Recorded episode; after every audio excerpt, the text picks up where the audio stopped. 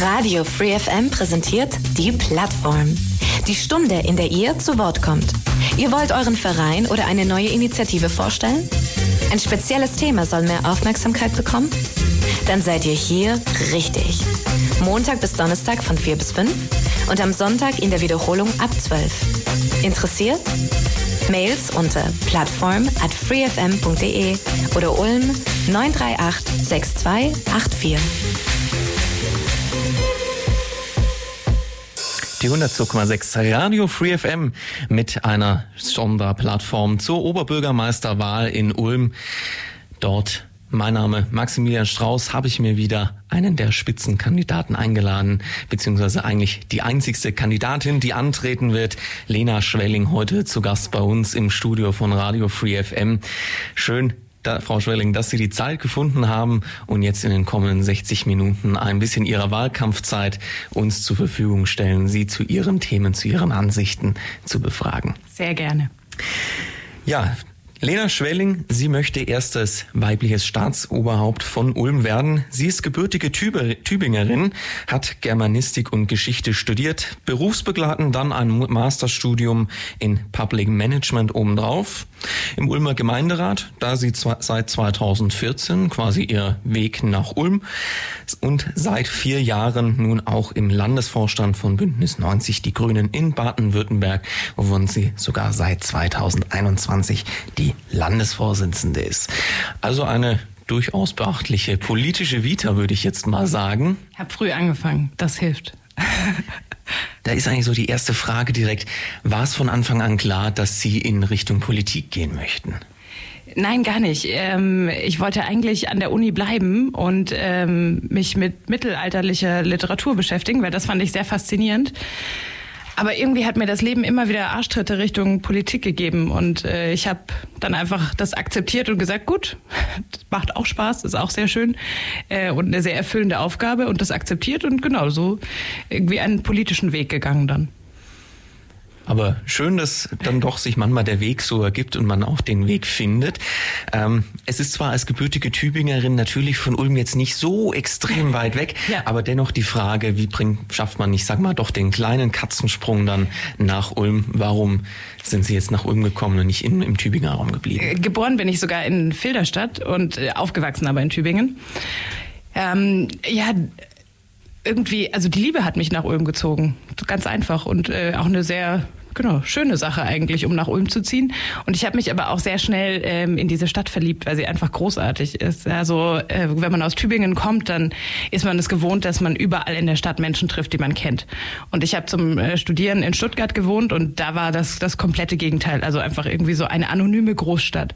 Und Ulm ist wie die perfekte Kombination aus beidem. Also wunderschöne historische Altstadt. Man trifft Menschen, die man kennt. Man kann überall ein Schwätzchen halten, einen Kaffee trinken. Man ist irgendwie aufgehoben und zu Hause und hat gleichzeitig alle Vorteile, die eine Großstadt zu bieten hat. Also genau die richtige Mischung. Jetzt haben Sie sich ja politisch schon sehr arg in, äh, engagiert, sage ich mal. Sie sind Landesvorsitzende sogar vom Bündnis, von die Grünen. Bünd, Bündnis 90, die Grünen Baden-Württemberg.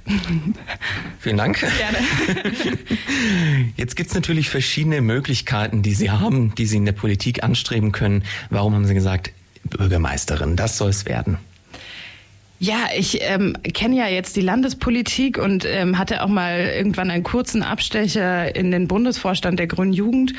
Also äh, kenne auch natürlich ein bisschen die, die Berliner Politik, auch aus dem, man arbeitet ja auch viel mit den Menschen im Bundestag zusammen und auch in der Bundesregierung oder in, im Landtag und in der Landesregierung.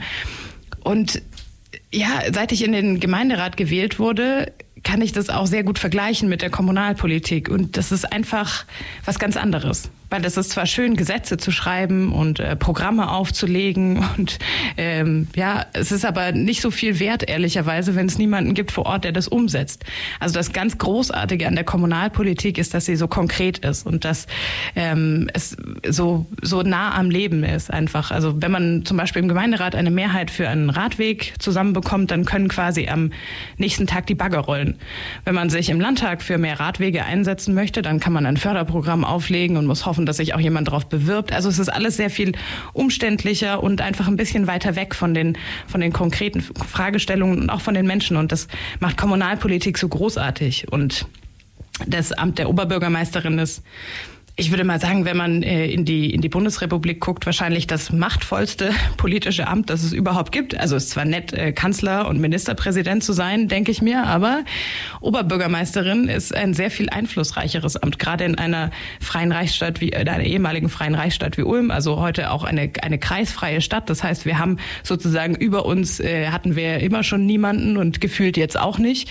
Und ähm, deswegen, wir haben alles hier in der eigenen Hand. Und die Oberbürgermeisterin ist äh, Chef Chefin der Stadtverwaltung, Vorsitzende des Gemeinderats, Aufsichtsratsvorsitzende aller städtischen Töchtergesellschaften vom Wohnungsbau bis zu den Stadtwerken. Das heißt, äh, wirklich viel Gestaltungsmöglichkeiten und das über einen Zeitraum von acht Jahren. Also wenn man in dieser Welt was besser machen will, was verändern will, was gestalten will, dann ist Kommunalpolitik und Oberbürgermeisterin in einer kreisfreien Stadt die beste Aufgabe, die man sich dafür wünschen kann.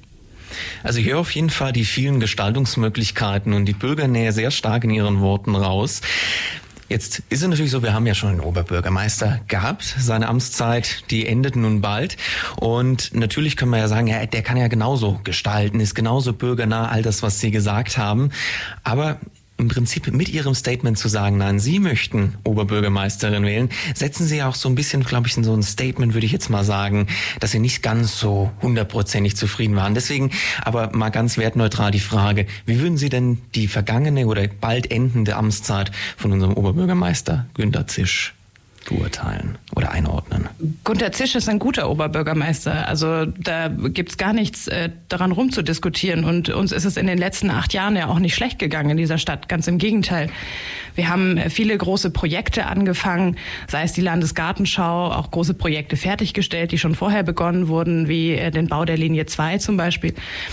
Und ähm, ja, was mir nur so ein bisschen Sorgen macht, ist, dass wir, dass wir uns arg ausruhen auf dem, was wir schon erreicht haben und ähm, auf der Tatsache, dass es uns sehr gut geht.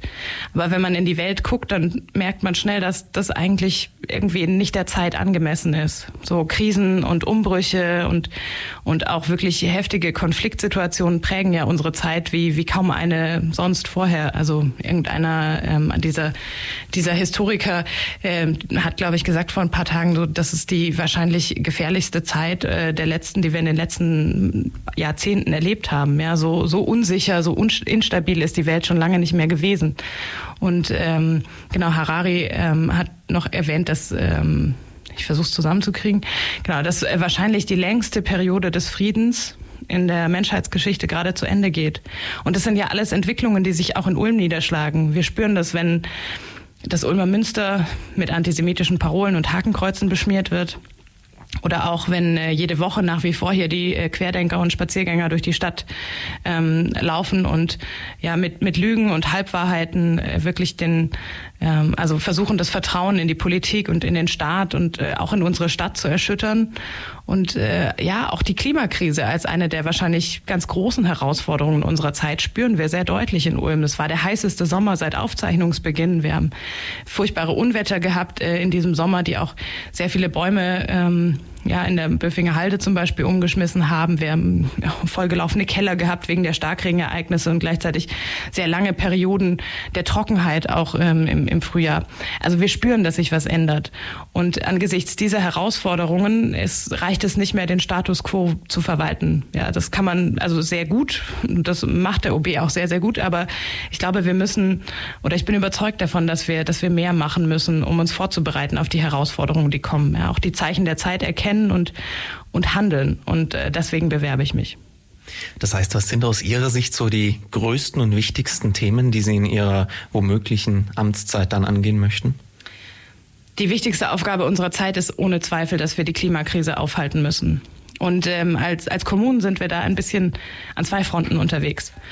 Zum einen haben wir alle Hebel in der Hand, das zu machen. Das finde ich äh, wirklich großartig. Also wir, wir können dafür sorgen, dass die Stadt mit erneuerbarer Wärme versorgt wird. Ja, beispielsweise indem wir ähm, nach, dem, nach Geothermie bohren. Es gibt womöglich Vorkommen in Neu-Ulm von Geothermie und äh, das wäre ja eine wunderbare Sache, um die Stadt mit regenerativer Wärme zu versorgen. Gleichzeitig müssen wir die Erneuerbaren ausbauen. Ja, ähm, wirklich gucken, dass wir Photovoltaik auf die Dächer bekommen, sei es äh, hier in der Altstadt oder auch auf die ganzen Schuldächer, auf die Turnhallen, auf die Haltestellenhäuser äh, der, der Busse und Straßenbahnen auf die großen Dachflächen im Donautal, da ist noch sehr, sehr viel Potenzial. Im Moment sind nicht mal zehn Prozent der Dachflächen in Ulm mit Photovoltaik belegt. Auch Windkraftpotenziale haben wir zum Beispiel in Eggingen. Also auch das ist ein Thema, das wir, das wir angehen müssen.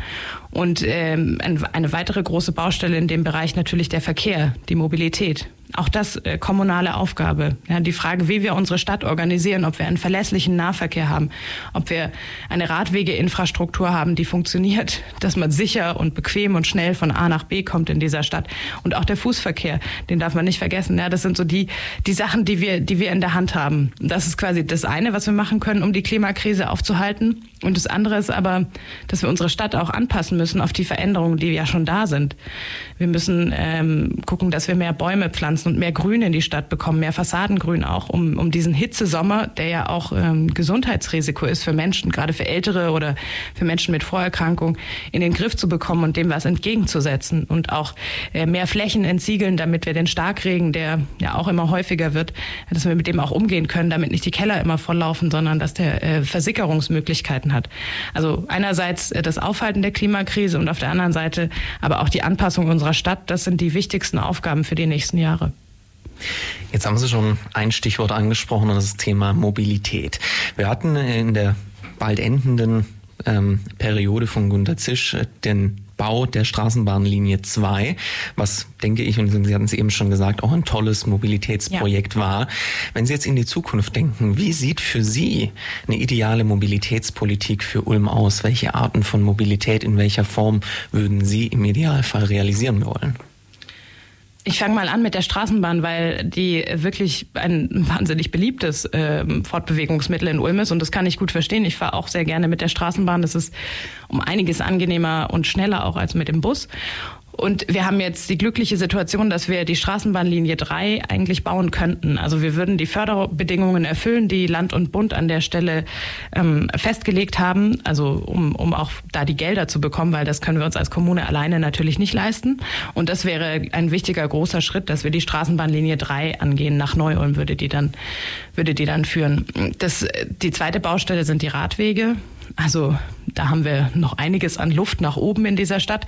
Wir haben uns das Ziel gesetzt vor ein paar Jahren im Gemeinderat, dass wir gerne 25 Prozent Radverkehrsanteil bis 2025 haben wollen. Jetzt ist Ende 2023, also wir haben noch ein gutes Jahr sozusagen, um das Ziel zu erreichen und es ist sehr sicher, dass wir das krachend verfehlen werden. Und das liegt eben daran, dass wir auch ähm, zwar im Gemeinderat äh, Dinge beschließen können und Ziele festsetzen, aber die Umsetzung, also die Verantwortung dafür, dass die Ziele des Gemeinderats auch umgesetzt werden, die liegt beim Oberbürgermeister. Und ähm, das muss man sehr deutlich sagen, das hat in dem Fall nicht funktioniert. Ja, das auch mit dem nötigen Nachdruck anzugehen. Weil in einer Platz mit, äh, in einer Stadt mit begrenztem Platz kann man nicht endlos den Verkehrsraum erweitern. Da kommen rechts und links der Straßenhäuser. Das bedeutet, wenn man eine bessere Radwegeinfrastruktur haben will, die natürlich auch Platz braucht, dann wird das nicht gehen, ohne ähm, anderen Verkehrsteilnehmern Platz wegzunehmen. Und äh, am besten nicht den Fußgängerinnen und Fußgängern, weil die haben ohnehin nicht so viel Platz in dieser Stadt, sondern vielleicht dem parkenden oder dem fahrenden Autoverkehr. Aber dafür braucht man Mut und der hat in den letzten Jahren leider gefehlt. Also ähm, das wären so die zwei großen Dinge, die man, glaube ich, dringend angehen müsste in, in den nächsten Jahren, um, um die Verkehrswende zu schaffen. Und natürlich noch auch ein Thema, über das wir in den letzten Monaten wirklich heftig diskutiert haben, die Fußgängerzonen ja, in der Innenstadt. Also Herrenkeller, Dreiköniggasse, was war das für eine lange Diskussion, bis wir das geschafft haben, dass das eine Fußgängerzone wird. Und äh, wir haben noch ganz viele andere Altstadtgassen, die in einer sehr ähnlichen Situation sind und bei denen es genauso wünschenswert wäre, dass vielleicht nicht jeder Biberacher mit seinem Auto da fünfmal im Kreis rumfährt auf der verzweifelten Suche nach dem allerletzten freien Parkplatz, der dann halt doch äh, oft nicht frei ist, sondern dass wir einfach sagen, in der Altstadt, also zwischen Bahnhof und Frauenstraße, Olgastraße und Neuerstraße, ist einfach grundsätzlich äh, gibt es keine oberirdischen Parkplätze für Auswärtige, sondern die Anwohnerinnen und Anwohner können zu ihren Stellplätzen fahren. Natürlich wird es auch Lieferverkehr ähm, brauchen, aber grundsätzlich könnte das eine autofreie Zone sein und das wäre mir wichtig.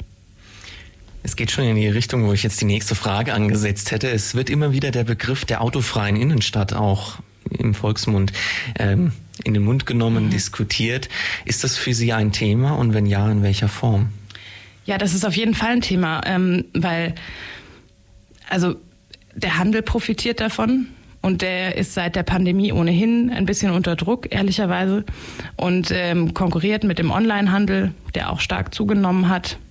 Und ähm, der Handel profitiert sehr davon, wenn man Fußgängerzonen einrichtet.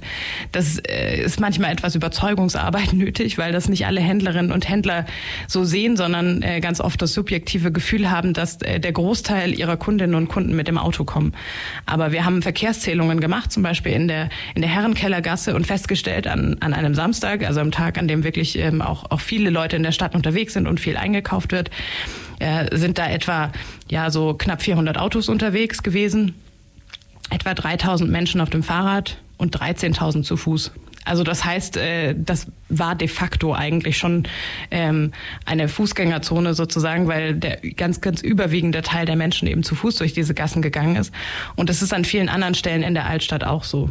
Und wenn wir es schaffen wollen, unsere Stadt, die sehr versiegelt und dicht bebaut ist, herunterzukühlen im Sommer, dann müssen wir mehr Platz für Grün auch schaffen. Also das ähm, wird auch nicht gehen, ohne den Platz irgendwo anders wegzunehmen. Und die Aufenthaltsqualität steigt natürlich extrem. Also wenn man, wenn man keinen Autoverkehr mehr hat, wenn man keine Parkplätze mehr hat, keine oberirdischen, sondern stattdessen eben der Platz da ist für die Menschen in der Stadt. Und das zieht wieder auch mehr Menschen in die Stadt, weil, weil es eben dann netter ist, durch die, durch die Stadt zu bummeln. Das kennen wir ja alle aus, aus Städten, in denen wir uns gerne aufhalten. Das sind in der Regel die Städte, in denen eben nicht viel geparkt und Auto gefahren wird, sondern äh, die weitgehend autofrei sind.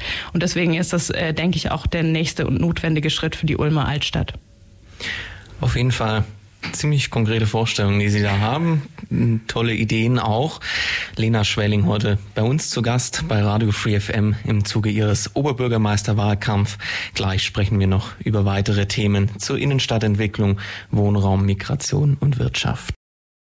25 Jahre Free FM. Sie haben schon viele, viele Dinge genannt. Photovoltaik, ähm, Ausbau Windkraft. Ähm, was ist für Sie sag ich mal, so ein Energiemix oder so die Energiezusammensetzung der Zukunft? Was, was würden Sie als Energiepolitik auch in Form von einer Oberbürgermeisterin, die ja jetzt keine Energie, Energiepolitik in diesem Sinne machen mhm. kann, wie es jetzt im Landtag oder im Bundestag stattfindet, aber ich sag mal regional für Ulm und Umgebung?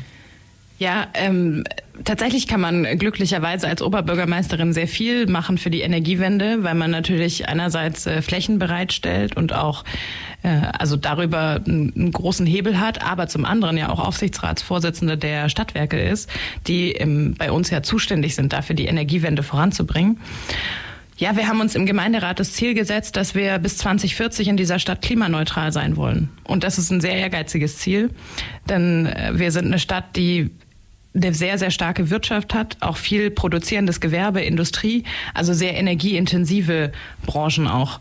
Und ähm, das gelingt in einer Stadt wie Tübingen vielleicht etwas leichter, weil die Uni oder auch die Uniklinik sich leichter dekarbonisieren lässt als eben ähm, produzierendes Gewerbe, die, die beispielsweise Stahl herstellen oder äh, genau eben Kupfer in, in dem Fall wie bei uns. Und das ist eine, eine große Aufgabe, aber es ist möglich. Ja, und man muss es nur mit etwas mehr Ehrgeiz angehen als bisher. Und manchmal sind es ganz kleine Sachen, die man ändern kann und die sehr leicht zu ändern sind. Zum Beispiel gibt es die absurde Regel, dass man, wenn man aufs Münster steigt, dass man von da oben nicht auf äh, PV-Anlagen gucken soll, das heißt, es gibt einfach, vom, wenn man da oben ist, sieht man nahezu keine PV-Anlage und das ist Absicht. Und äh, die Begründung dafür ist, dass es äh, das Stadtbild stört und äh, mit dem Denkmalschutz nicht so ganz vereinbar ist. Und ich bin jetzt neulich mal da oben gewesen und habe dann runtergeguckt und dachte, also ich, ich verstehe ja den Ansatz, dass man äh, möglichst irgendwie das Stadtbild erhalten möchte, aber da müssten wir noch ganz andere Dinge aus der Stadt verbannen, weil äh, 1377 war der Autoverkehr auch noch nicht besonders ausgeprägt. Und ähm, das sind so Dinge, wo ich mir wünschen würde, dass wir etwas entspannter damit umgehen. Und dabei geht es nicht darum, dass man jetzt aufs Münster oder auf die ähm, wirklich historischen Gebäude Photovoltaikanlagen baut, aber wir haben ja auch sehr viel Nachkriegsbauten oder neuere Gebäude in der Stadt und denen äh, würde, würden ein bisschen Photovoltaikplatten sicher, sicher auch gut stehen. Und es gibt auch viele Menschen, die gerne, also die im Fischerviertel leben beispielsweise und sehr gerne auf, ihr, auf ihre Dächer PV-Anlagen machen würden, aber das bisher nicht erlaubt bekommen haben. Deswegen, das Land hat da jetzt äh, die Verantwortung oder in dieser Frage auch an die Kommunen abgegeben. Das heißt, das ist eine Entscheidung, die wir in der Stadt treffen können. Und äh, da würde ich mir einfach wünschen, dass wir an der Stelle die Barrieren loslösen und den Menschen erlauben, wenn sie in der Innenstadt wohnen und Photovoltaik auf ihre Dächer machen wollen, dass sie das auch dürfen. Das ist eine der sehr leichten Dinge, die man ändern kann. Und das andere sind die ganzen stadteigenen Gebäude, also von den, von den Schulen und den Turnhallen angefangen, äh, bis auch zu den, zu den riesigen Dachflächen, die wir haben, Parkplätze beispielsweise, die man überdachen könnte mit Photovoltaikanlagen und natürlich ähm, ja auch, auch die kleinen Dächer, die Haltestellenhäuschen. Das sind auch ungenutzte Flächen. Also ich denke, wir werden dahin kommen müssen, dass wir alles an Potenzial, das wir haben, weil wir so viel Energie eben auch brauchen werden, ausschöpfen müssen. Und äh, der Ausbau der Windkraft gehört eben auch dazu und auch die Wasserkraft. In der, wir haben ja ein Wasserkraftwerk auch an der Donau. Auch das äh, gehört zum Energiemix dazu. Und wir werden trotzdem natürlich nicht völlig autark sein können hier in Ulm, sondern werden immer auch äh, von, von außen Energie brauchen. Das bedeutet, eine Wasserstoffindustrie oder Wasserstoffleitungen aufzubauen, so dass wir auch mit Wasserstoff bestimmte Dinge betreiben können, wird auch eine sehr wichtige Aufgabe sein. Und ich bin froh, dass wir da schon die ersten Schritte gegangen sind, weil das eine der ganz großen Zukunftsherausforderungen ist. Jetzt haben natürlich viele Bürgerinnen und Bürger immer, wenn man das Thema Energiewende anspricht, auch ein Stück weit hin zur Elektrifizierung. Wir haben auch gerade im Verkehrbereich diesen Wechsel gerade vom Verbrenner hin zur Elektromobilität. Nicht nur im privaten Bereich, sondern auch Busse, die jetzt mhm. elektrisch fahren. Straßenbahn fährt mhm. sowieso elektrisch. Ähm, immer mehr geht in Richtung Strom, was auf der einen Seite natürlich toll ist, weil dann lokal keine Emissionen mehr stattfinden. Aber gerade wenn wir natürlich viel oder im Prinzip alles auf Strom packen, ist man natürlich auch ein Stück weit abhängig vom Strompreis. Jetzt als Landesvorsitzende von Bündnis 90 Die Grünen. Die Grünen haben ja mal ähm, ja, bekannt gegeben, dass Sie eigentlich gerne den Strompreis senken würden. Mhm. Halten Sie das für weiterhin möglich oder wie würden Sie, sag ich mal, auch die Strompreisentwicklung, die Kosten, also die auf die Bürger mhm. durch diese Elektrifizierung zustande kommen oder auf sie zukommen, für die Zukunft beurteilen? Das kommt tatsächlich darauf an, wenn wir es schaffen, die Erneuerbaren schnell auszubauen, und das äh, muss, müssen wir ohnehin schaffen äh, für die Klimaneutralität, dann wird der Strom sehr viel günstiger werden, weil es gibt äh, keine günstigere Energie als die, die wir einfach von der, aus der Sonne oder dem Wind oder eben dem Wasser produzieren. Ja, und alles, was man anders erzeugt, sei es indem man Kohle verbrennt oder ähm, auch Atomkraftwerke baut, ist eine sehr, sehr viel teurere Art der Energiegewinnung. Also das merkt man jetzt schon, wenn man sich ähm, den Strompreis anguckt, an den Tagen, an denen wirklich viel Sonne scheint und der Wind weht, sinkt der Strompreis an der Börse in den Keller. Teilweise muss man sogar, also teilweise muss man sogar was dafür zahlen, dass er einem abgenommen wird. Und das ähm, zeigt die große, große Kraft, die die erneuerbaren Energien haben. Das heißt, wenn wir wirklich perspektivisch einen günstigen Strompreis haben wollen, dann wird das über die Erneuerbaren gehen. Und äh, deswegen ist der Ausbau auch im Hinblick auf günstigen Strom, den wir dringend brauchen, ganz zentral. Das ist natürlich auch ein Thema, das hängt noch so ein Stück weit zusammen, aber gerade auch zum Thema Verkehr, was auch gerne natürlich äh, immer viel diskutiert wird. Wir, wir haben schon darüber gesprochen, Fußgängerzonen natürlich in der Innenstadt, mhm. ähm, verkehrsberuhigte Bereiche. Ähm, was, wie, wie stehen Sie zum Thema Tempolimit in der Innenstadt? Ich würde gerne in der ganzen Stadt, außer auf den Durchgangsstraßen, ein Tempo 30 haben. So, das äh, macht es für alle sicherer, ähm, reduziert die Unfallgefahr und äh, sorgt auch dafür, dass die unterschiedlichen Verkehrsteilnehmerinnen und Verkehrsteilnehmer weniger in Konflikt geraten, weil die Geschwindigkeiten einfach angemessen sind. Und wenn man mal ehrlich durch die Stadt fährt mit dem Auto und fest, also guckt, ja, wie viel schnell kann ich überhaupt fahren, dann ist auch heute schon die Durchschnitts Durchschnittsgeschwindigkeit gar nicht so sehr anders. Aber was den großen Lärm verursacht, ist eben oft dieses schnelle Anfahren ja, und äh, Beschleunigen. Das heißt, wenn irgendwie klar ist, man fährt einfach überall in der Innenstadt, außer jetzt auf den großen Durchgangsstraßen nur 30, dann wird das für alle leiser, es gibt weniger Emissionen und es wird vor allem viel, viel sicherer. Könnte das auch ein Stück weit damit zusammenhängen, gerade im Zuge der Elektromobilität, dass die Fahrzeuge nicht generell leiser werden? Ja, das finde ich eine witzige Entwicklung. Es gibt ja diese, ähm, ich glaube von Porsche oder so, die, die extra quasi einen eingebauten Lautsprecher haben, um so Motorengeräusche zu imitieren. Großartige Sache. Ähm, ja, die Elektromobilität ist sicher eine ganz, ganz wichtige Säule für die Zukunft. Und ähm, wir werden vom Auto nicht gänzlich wegkommen und das müssen wir auch nicht. Äh, wir haben äh, um Ulm herum tatsächlich viel ländlichen Räumen, den Raum, den es nicht so leicht, der nicht so leicht erschließbar ist durch den, durch den Nahverkehr. Das heißt, es wird immer Menschen geben, die auch mit dem Auto in die Stadt fahren. Aber ähm, die Frage ist natürlich, wie wird das Auto angetrieben? Also das Auto ist nicht per se irgendwie ein schlechtes Verkehrsmittel, aber mit einem Verbrenner ist es natürlich einfach eine andere Belastung für die, für die, für die Umwelt und für das Klima und auch für die Menschen in der Stadt, weil es eine andere, andere Geräuschemissionen macht.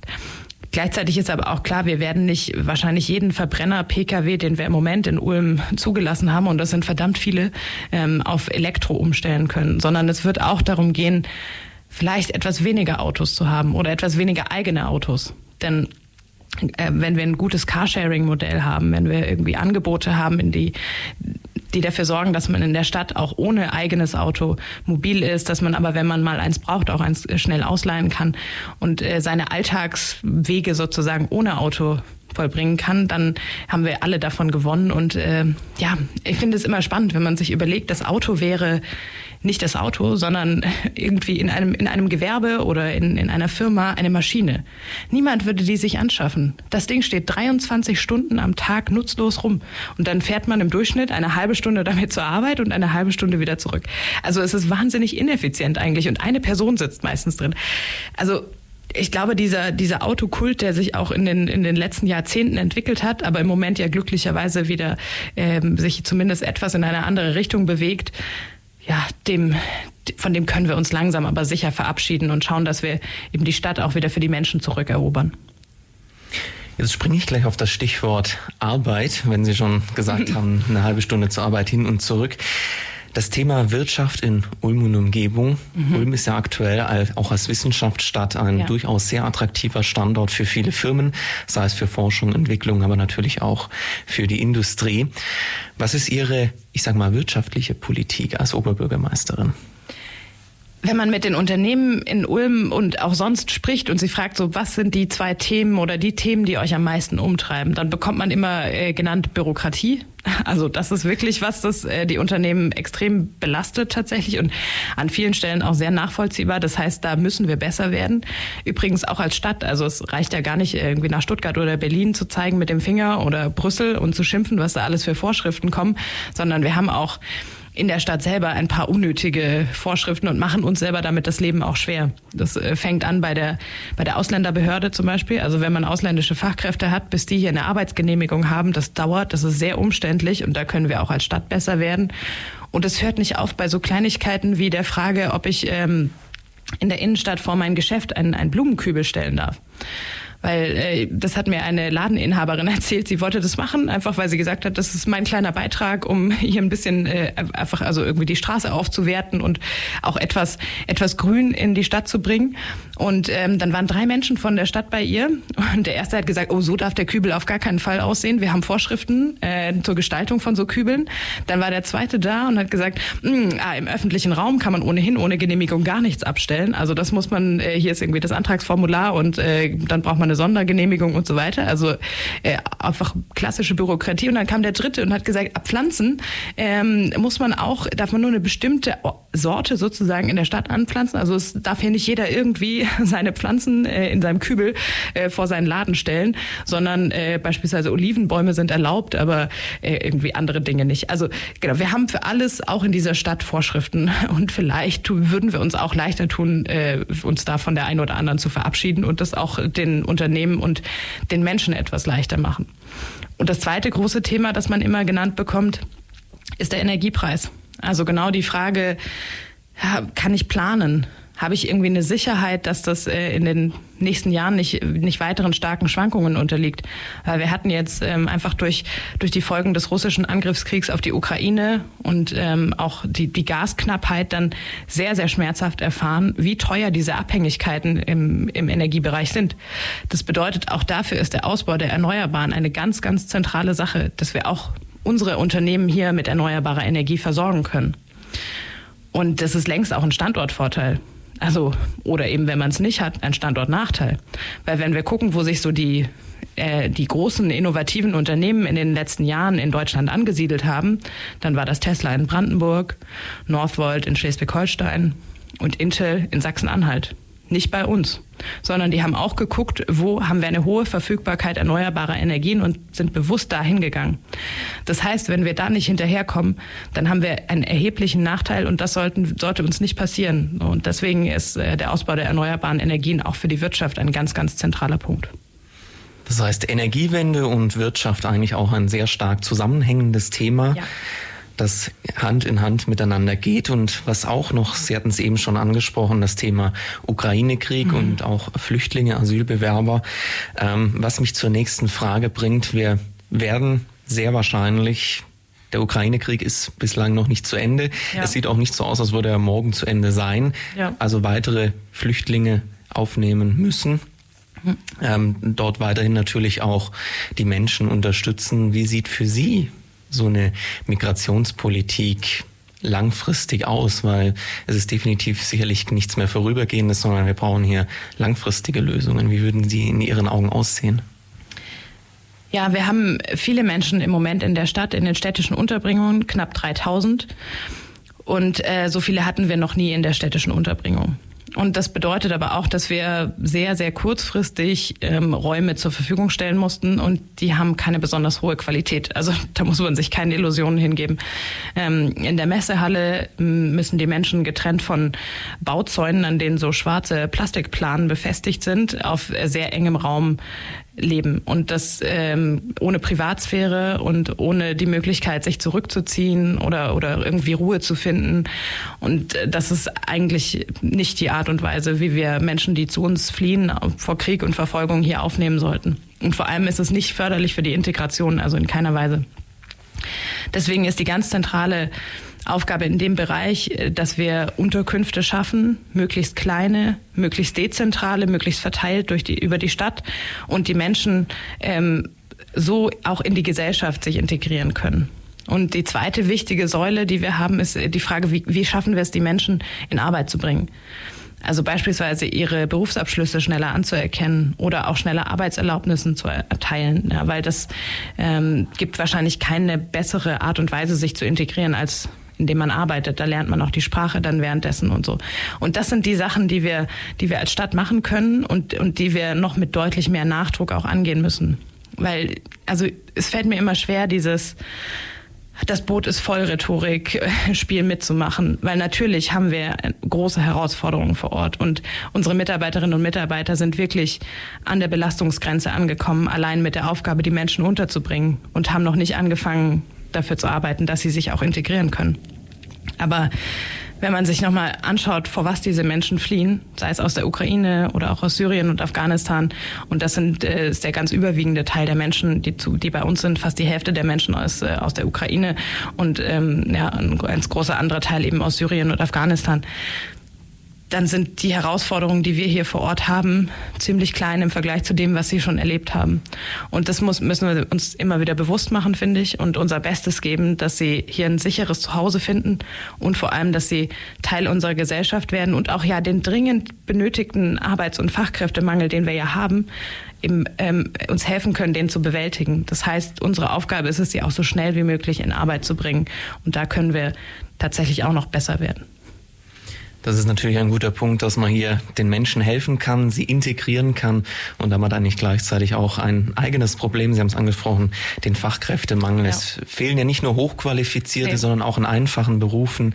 Ich spreche jetzt mal beispielsweise zum Beispiel gerade die Gastronomie mhm. auch an, mhm. wo solche Menschen mit, ich würde mal behaupten, verhältnismäßig niedrigen Hürden ja. auch in Arbeit kommen können und so, sage ich mal, in die Gesellschaft integriert werden können. Ein Thema, das an das Thema Migration natürlich immer angrenzt. Wir haben schon von dezentralen Unterbringungen gesprochen, ist aber natürlich das Thema Wohnraum, nicht nur jetzt für Asylbewerber, sondern natürlich generell für viele Menschen. Die Bevölkerung, gerade auch die Anzahl der Bürgerinnen und Bürger in Ulm wächst. Sie suchen Wohnraum. Wie, wie sähe Ihre Wohnpolitik aus? Ja, die, die Stadt hat im Moment ungefähr 130.000 Einwohnerinnen und Einwohner und äh, die Prognose bis 2040 ist, dass da nochmal irgendwas zwischen 15.000 und 20.000 dazukommen. Das heißt, wir sind eine wachsende und eine stark wachsende Stadt. Und das bedeutet, dass wir mehr Wohnraum brauchen. Und das erste und auch sehr, also ich finde immer, man muss mit den einfachen Schritten anfangen, die aber Wirkung bringen. Und ähm, ein, ein sehr leichter Hebel an der Stelle wäre, dass wir den Wohnraum, der schon da ist, auch nutzen. Wir haben sehr viel mehr Leerstand in dieser Stadt, als man vermutet vielleicht. Also wir sind ja hier in der, in der Büchse und direkt gegenüber steht schon seit, ich weiß nicht, also irgendwie gefühlt immer ein Haus komplett leer. Und ähm, das gibt es an vielen Stellen in der Stadt, sowohl in der Altstadt als auch ähm, in, den, in den Stadtteilen. Und wir haben ja in unserem Grundgesetz den Passus, das Eigentum verpflichtet. Also nur weil mir was gehört, habe ich noch lange nicht das Recht, es ähm, quasi so einzusetzen oder eben nicht einzusetzen, dass es der Gesellschaft schadet. Und in einer Stadt mit akutem Wohnraummangel, ohne guten Grund äh, sein, sein Eigentum, seinen Wohnraum leer stehen zu lassen, das ist eigentlich unverantwortlich. Und deswegen gibt es äh, die sogenannte Zweckentfremdungssatzung, die genau das unterbindet also abgeleitet aus dem, aus dem Grundgesetz und die in anderen Städten schon angewandt wird, sehr erfolgreich, wie in Tübingen zum Beispiel. Und ähm, das kann dafür sorgen, dass man den Wohnraum, der da ist, auch wirklich nutzen kann, dass der nicht zweckentfremdet wird, sei es durch äh, Belegung mit so Kurzzeitwohnen über Airbnb oder als äh, Bürofläche vermietet wird, sondern dass er eben wirklich als Wohnraum genutzt wird und auch vermietet werden muss. Und äh, das wäre eine der ganz kleinen Maßnahmen, die ich aber sehr frühzeitig gerne in Angriff nehmen würde.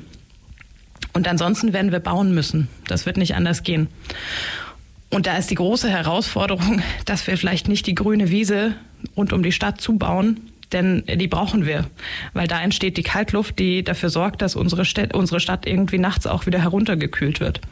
Sondern dass wir Baulücken nutzen, dass wir nachverdichten, dass wir auch äh, die Gebäude, die aus den 50ern sind, oder wir haben da so ein paar Quartiere, wenn man äh, an, den, an den Lederhof oder da neben dem Xinedom äh, die Ecke denkt, dann sind da sehr viele Häuser, die ähm, aus den 50er Jahren sind. Es gab da wenig wenig Baustoffe. Das heißt, die Qualität ähm, ist nicht besonders hoch.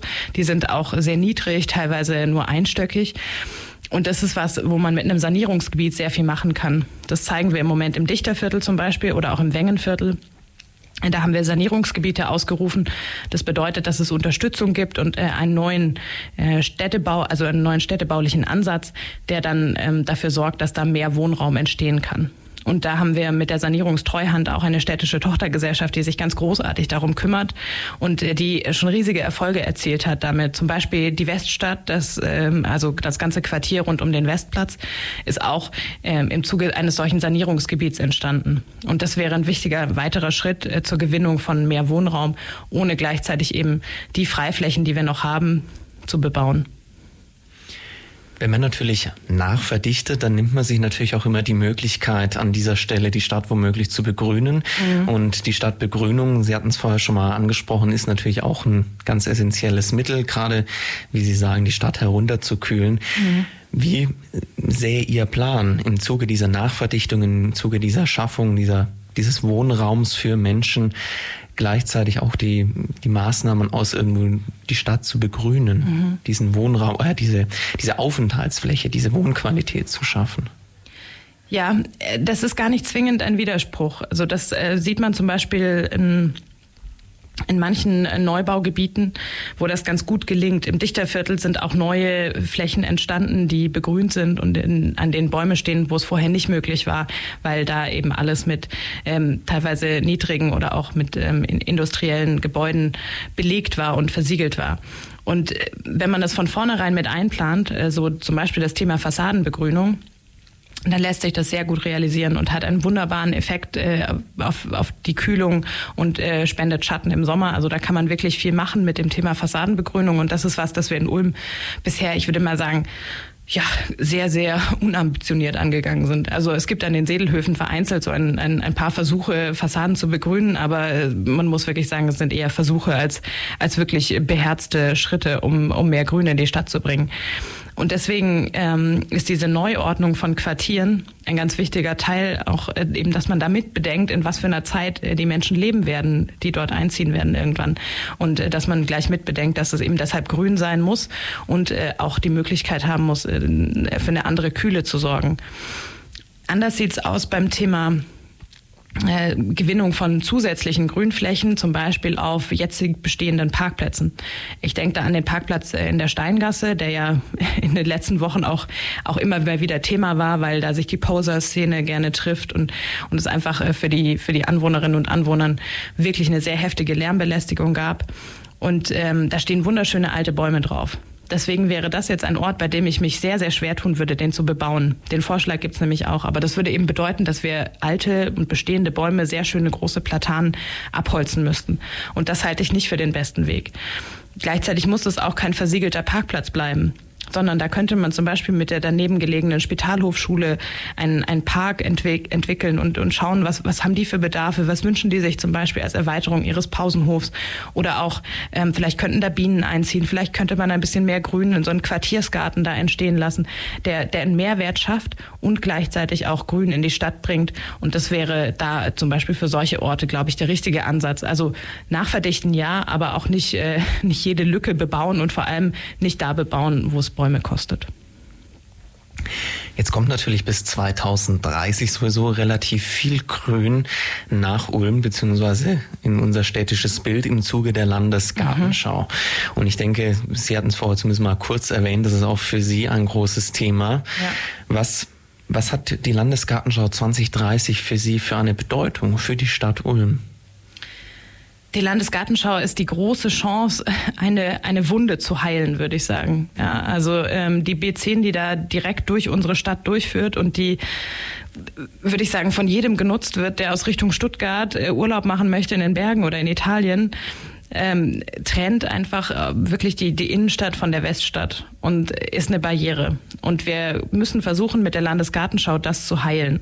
Das bedeutet, dass wir da auch Flächen zurückgewinnen müssen, andere Querungsmöglichkeiten für den, für den Fuß- und den Radverkehr eröffnen müssen und schauen, dass wir eben äh, gerade vor dem Schollgymnasium diese, diese enorme Verkehrsfläche irgendwie zurückdrängen. Also weil das ist ja eine, eine monströse Kreuzung im Großen und Ganzen. Und äh, dasselbe gilt für den Blau Blaubeurer Torkreisel.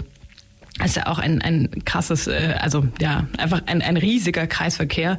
Und äh, ich erinnere mich noch als Fahranfängerin fand ich, fand ich den auch echt unheimlich, also äh, auch herausfordernd so.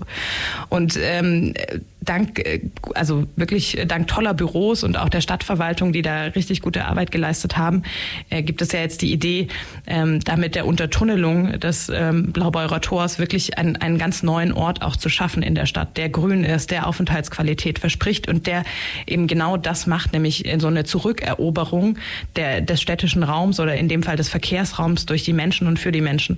Und das ist das, was ich mir von der Landesgartenschau wünsche, dass, dass es eben wirklich uns gelingt, da Raum zurückzuerobern, der bisher ähm, durch den Verkehr belegt ist. Jetzt ist natürlich die Landesgartenschau ein Stück weit ein kulturelles Event und damit, damit möchte ich äh, noch zur Kulturpolitik mhm. überleiten. Die Stadt Ulm ist ja immer wieder auch gerade unter bei jungen Menschen dafür bekannt, dass es eine Stadt ist, die viele Freizeitangebote hat, die viel kulturell auch zu bieten hat. Ich meine, wir mit Radio Free FM als freies Radio zählen zu diesen Kulturgütern ja. natürlich auch mit hinzu und deswegen auch natürlich ein Stück weit aus eigenem Interesse.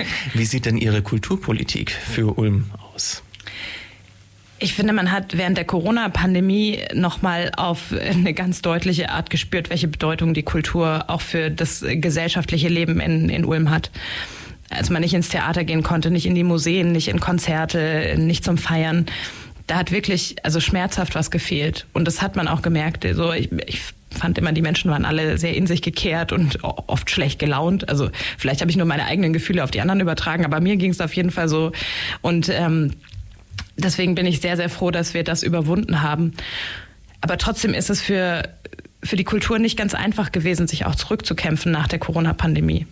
Und ähm, deswegen sind wir nach wie vor in einer Phase, in der wir die Kultur unterstützen. Also das bedeutet, Kultur ist immer ein Zuschussgeschäft sozusagen, also finanzpolitisch gesehen. Ähm, aber ich finde, wenn man sich nochmal in Erinnerung ruft, welchen großen Beitrag die Kultur eben auch für das, für das Miteinander in der Stadt leistet, dann ähm, ja, ist es eine sehr, sehr gute Investition, die wir da tätigen. Und wir haben immer die Herausforderung, dass wir natürlich viel Geld für die städtischen Kulturinstitutionen haben, sei es das Theater als äh, die größte oder auch das Museum, die Stadtbibliothek, das Stadthaus und das ähm, Schwörhaus. Aber die freie Kulturszene, also zu der, da gehört das Roxy, das Zelt, aber natürlich auch das freie Radio. Ja, ähm, die dürfen wir dabei nicht vergessen. Und ähm, das ist mir sehr wichtig, dass man da beides im Blick hat und dass man auch schaut, wo sind die die freien Kulturträger, die schon so lange an irgendwelchen Projektfördertöpfen hängen, dass es eigentlich dringend an der Zeit wäre, äh, sie auch mal in eine institutionelle Förderung äh, zu überführen, also ihnen auch Sicherheit zu geben. Weil gerade in der freien Kulturszene wird sehr, sehr viel ehrenamtlich geleistet und ähm, also stecken die Menschen ihr ganzes Herzblut und, und mehr teilweise noch in, in, in ihre Kulturprojekte. Und ich würde ihnen gerne die Sicherheit geben, dass sie auch dauerhaft davon leben können. Ja, und das ist eine Aufgabe, die wir, die wir als Stadt haben. Und äh, da könnten wir auch in der Tat noch ein bisschen besser werden. Aber im Großen und Ganzen muss ich sagen, bin ich, bin ich sehr glücklich, in einer Stadt zu leben, die ein so buntes und vielfältiges Kulturleben hat. Und äh, vielleicht einen Aspekt würde ich gerne noch rausgreifen, das ist das, die Nachtkultur. Also alles, also das Nachtleben klassischerweise. Hm. Weil wir da ja in, in den letzten Wochen auch mit der an ausstehenden Schließung des Edens ja, einen, finde ich, einen schmerzhaften Verlust erleben werden. Und ich würde gerne dafür sorgen, dass so etwas nicht wieder passiert. Und ähm, da kann man auch wiederum lernen von anderen Städten, die Nachtbürgermeisterinnen oder Nachtbürgermeister eingeführt haben, deren Aufgabe es zum Beispiel ist, in Konfliktsituationen, bevor sie derart eskalieren, wie jetzt beim Eden, zwischen den Anwohnerinnen und Anwohnern, den Feiernden und den Clubbesitzern zu vermitteln um eben zu verhindern, dass es äh, überhaupt so weit kommt, dass am Ende eine Schließung äh, irgendwie das, die, die einzige Option ist, die noch bleibt.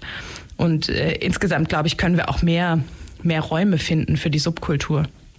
Wir haben immer wieder eben in Sanierungsgebieten ähm, Häuser, die perspektivisch abgerissen werden so wie beispielsweise beim Gleis 44 und die man dann für einige Zeit der, der Kulturszene zur Verfügung stellen könnte und dann entstehen da großartige Sachen. Auch in der Innenstadt könnten wir mit ähnlichen Konzepten viel machen. Also wir haben durchaus auch Leerstand an Geschäften. Warum die nicht anmieten als Stadt und ähm, Künstlerinnen und Künstlern für Ausstellungen zur Verfügung stellen oder ähnliches? Also auch so eine Belebung in der Stadt, ähm, für eine Belebung der Stadt sorgen und, und auch die Kultur dahin bringen, wo die Menschen sind. Ich glaube, das sind äh, zwei, zwei wichtige Punkte, die wir im Auge haben müssen.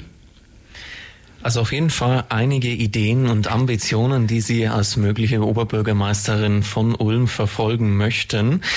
Am 3. Dezember, am Sonntag, ist die Wahl. Dort wird sich dann zeigen, ob Sie unsere nächste Oberbürgermeisterin sind, die erste Frau als Staatsoberhaupt in unserer Stadt an, an der schönen Donau.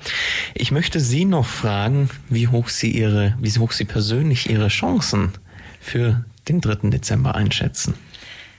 Das werde ich in letzter Zeit oft gefragt und das ist nicht leicht, das zu beantworten, weil man in so einem Wahlkampf ähm, ein bisschen wie in so einer Blase lebt. Also ich mache von morgens bis abends ja nichts anderes als Wahlkampf im Moment. Und äh, das ist sehr schön, weil man mit ganz vielen Menschen ins Gespräch kommt und äh, dann auch, wenn man beispielsweise beim Haustürwahlkampf oder an den, an den Wahlkampfständen oft gesagt bekommt, ah, ich brauche gar keinen Flyer, ich wähle sie eh oder so. Das ist, äh, das ist wirklich schön und dann äh, drängt sich aber die Vermutung auf, ja, das wird äh, quasi klar, kein Problem, das hole ich im ersten Wahlgang. Genau, und dann muss man sich immer ein bisschen... Ähm, ja, äh, zu einem realistischen Blick äh, zu, zusammenraufen sozusagen. Ich habe den, den starken Eindruck, dass es eine Stichwahl geben wird. Und ähm, ich würde mir sehr wünschen, dass ich äh, mindestens mal Platz zwei mache und äh, dann in dieser Stichwahl auf jeden Fall dabei bin. Äh, wir haben uns wirklich angestrengt in den letzten Wochen und haben alles gegeben. Und ich habe das Gefühl, es könnte sich auszahlen am Ende. Also ich gehe sehr optimistisch und, und positiv in diese Wahl, weil man spürt so langsam schon, dass, dass die Ulmerinnen und Ulmer zwar einigermaßen zufrieden sind, aber doch das Gefühl haben, dass mehr möglich ist und ähm, dass sie dass sie so ein bisschen den Wunsch haben nach nach einer Veränderung. Ja, und ähm, das ist das, was ich anbieten kann und deswegen hoffe ich sehr, dass ich damit erfolgreich sein darf. Ich möchte Ihnen jetzt noch die Möglichkeit geben, entweder ein bisschen was persönlich zu Ihnen zu sagen oder einfach auch noch irgendein Thema, nachdem ich jetzt womöglich nicht so explizit gefragt habe, ein paar Worte drüber zu verlieren, sodass Sie quasi jetzt noch einen persönlichen Touch in unser Gespräch bringen dürfen. Vielen Dank, das ist schön. Ja, ich finde, wenn man im Moment ähm, so in die Nachrichten guckt und irgendwie eben sich dieses Gefühl aufdrängt, dass, dass die Welt irgendwie aus den Fugen geraten ist und dass wir in einer instabilen und gefährlichen Zeit leben, dann wird einem manchmal ein bisschen mulmig dabei. Und mir hilft es dann immer sehr, wenn ich in die Geschichte unserer Stadt gucke. Denn wir standen ja in Ulm schon oft vor solchen Krisen und Herausforderungen und auch vor Umbruchssituationen. Und äh, das, was man in dieser Stadt immer dann gemacht hat, war sehr, sehr mutig, auf Neues zu vertrauen. Und ich finde, ein sehr eindrucksvolles Beispiel dafür ist äh, unser Münster. Ja, dass es äh, das Münster gibt, das liegt nur daran, dass die alte Kirche vor den Toren der Stadt stand und ähm, nach einer Belagerung war es halt nicht möglich oder während einer Belagerung war es nicht möglich, in den Gottesdienst zu gehen. Und dann haben die Ulmer entschieden, okay, wir bauen jetzt eine neue Kirche im Zentrum unserer Stadt und nicht irgendeine Kirche, sondern eine, die doppelt so viel Platz äh, haben sollte, wie die Stadt damals Einwohner hatte. Also eine sehr, sehr mutige und zukunftsgerichtete Entscheidung. In den 80er Jahren war das ganz ähnlich, als wir die höchste Arbeitslosenquote des Landes hatten und mit der Gründung der Wissenschaftsstadt einfach einen völlig neuen Weg gegangen sind. Und äh, heute sind wir wieder eine der wirtschaftsstärksten Regionen des Landes. Das heißt, gerade in Krisen und Umbruchszeiten auf Neues zu vertrauen, das gehört irgendwie zum Wesenskern von Ulm. Und das gibt mir Mut und Zuversicht und das ist genau das, was ich auch den Bürgerinnen und Bürgern für diese OB-Wahl anbieten kann. Weil das ist das, was ich machen möchte. Angesichts der Herausforderungen nicht verzweifeln, nicht die Hände in den Schoß legen, nicht den Status quo verwalten, sondern mutig nach vorne schauen und die Zeichen der Zeit verstehen, anpacken und auf Neues vertrauen. Neues wäre es auf jeden Fall mit Ihnen. Die erste Dame als Staatsoberhaupt in Ulm die erste Oberbürgermeisterin, womöglich Lena Schwelling. Sie ist auf jeden Fall ambitioniert, hat viele Ideen und was ich nur alle Hörerinnen und Hörer aufrufen kann, ist natürlich vom Wahlrecht Gebrauch zu machen, am Sonntag, den 3. Dezember ins Wahllokal zu gehen und entsprechend für den Spitzenkandidaten oder die Spitzenkandidatin abstimmen und das Kreuz zu setzen. Frau Schwelling, ich bedanke mich auf jeden Fall bei Ihnen schon mal für das angenehme Gespräch, für die vielen Informationen zu Ihren Ansichten, zu Ihrer Politik, die Sie als Oberbürgermeisterin verfolgen würden.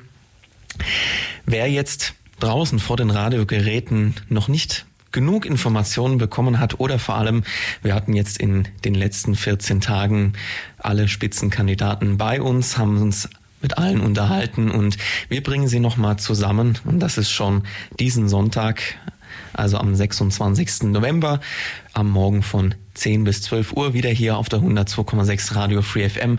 Dort werden alle Kandidaten nochmal kontrovers miteinander verschiedene Themen diskutieren und dann sehen wir mal vielleicht die Meinungen auch direkt nebeneinander. Frau Schwelling, da werden wir auch Sie nochmal ja, hören. Ich freue mich drauf. Wir freuen uns genauso drauf. Und für heute lasse ich es dementsprechend erstmal gut sein. Bedanke mich bei Ihnen für Ihre Zeit und wünsche Ihnen natürlich noch einen ganz tollen weiteren Wahlkampf. Ganz herzlichen Dank. Das war die FreeFM-Plattform auf der 102,6. Vergangene Sendungen gibt's zum Nachhören auf freefm.de slash Programm slash Plattform.